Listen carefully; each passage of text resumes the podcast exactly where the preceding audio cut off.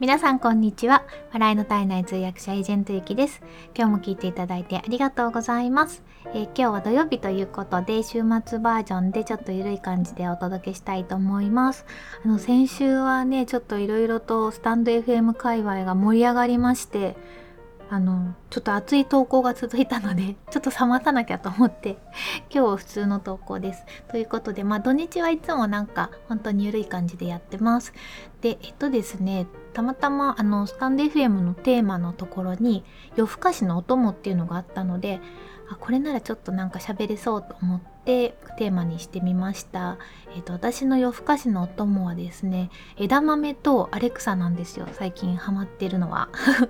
であのまず枝豆なんですけども一応今ね16時間ファスティングっていうのを毎日取り入れようとしていますというか、まあ、取り入れてております。で、えっと、夜だいたい9時ぐらいまでに食べるのを終えると8時っていうのはねちょっときついんですよねなんでまあ9時になっちゃうんですけど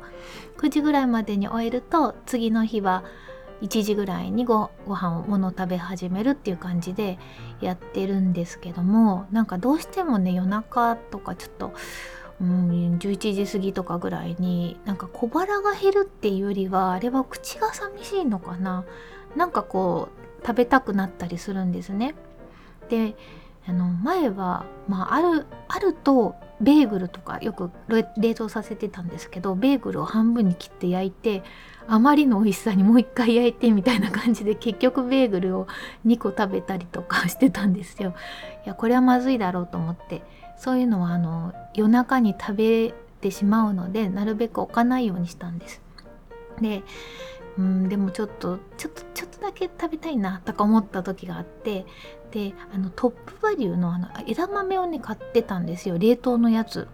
で私今まで枝豆ってちゃんとお野菜から茹でないとお野菜から野菜か。あの生から茹でないとダメだと思ってたんですね。多分その冷凍したものだなんてしなしなでなんか美味しくないに違いないって思ってたんですけどちょっとたまたまなんかそのあのトップバリューの枝豆塩味枝豆っていうのがね写真が美味しそうだったから ちょっと買っちゃったんですよ。枝豆食べたいなと思って。ですごいたくさん入ってるんですよ。400g も入っててしかも198円でなんかこれって結構安いと思ってまあ一回物は試しと思って買ったらめっちゃ美味しかったんですよ。びっくりしました。あのねあ台湾って書いてありましたね。台湾産なんだ。の、えっと、トップバリューで私はマイバスケットでいつも買ってるんですけど塩味枝豆ってやつなんですけどこれがすごい美味しくてあ今枝豆が美味しいっていう話になってますよね。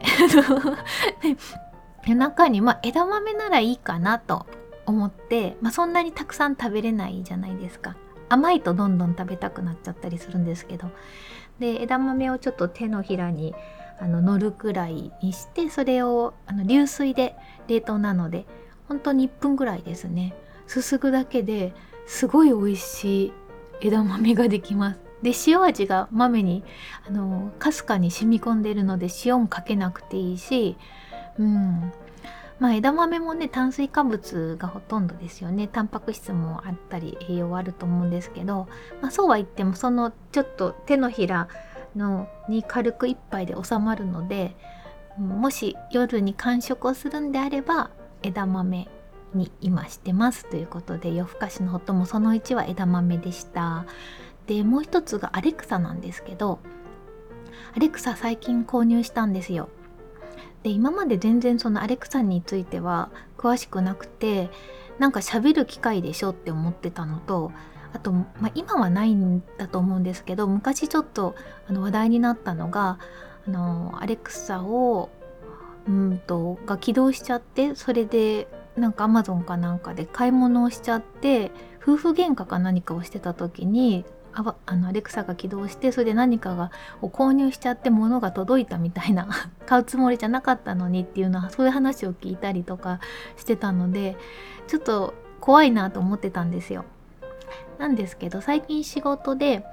あの音声認識に関するお仕事があったんですね。結構ね最新技術に関することもお仕事で通訳の仕事してるんですけど触れることができて、まあ、そういう音声認識ですとかあとはまあ機械学習とかそのアルゴリズムとかそういうののそのデータサイエンティストの方と直接話をして日本の技術者さんとあの海外の方つないでっていうような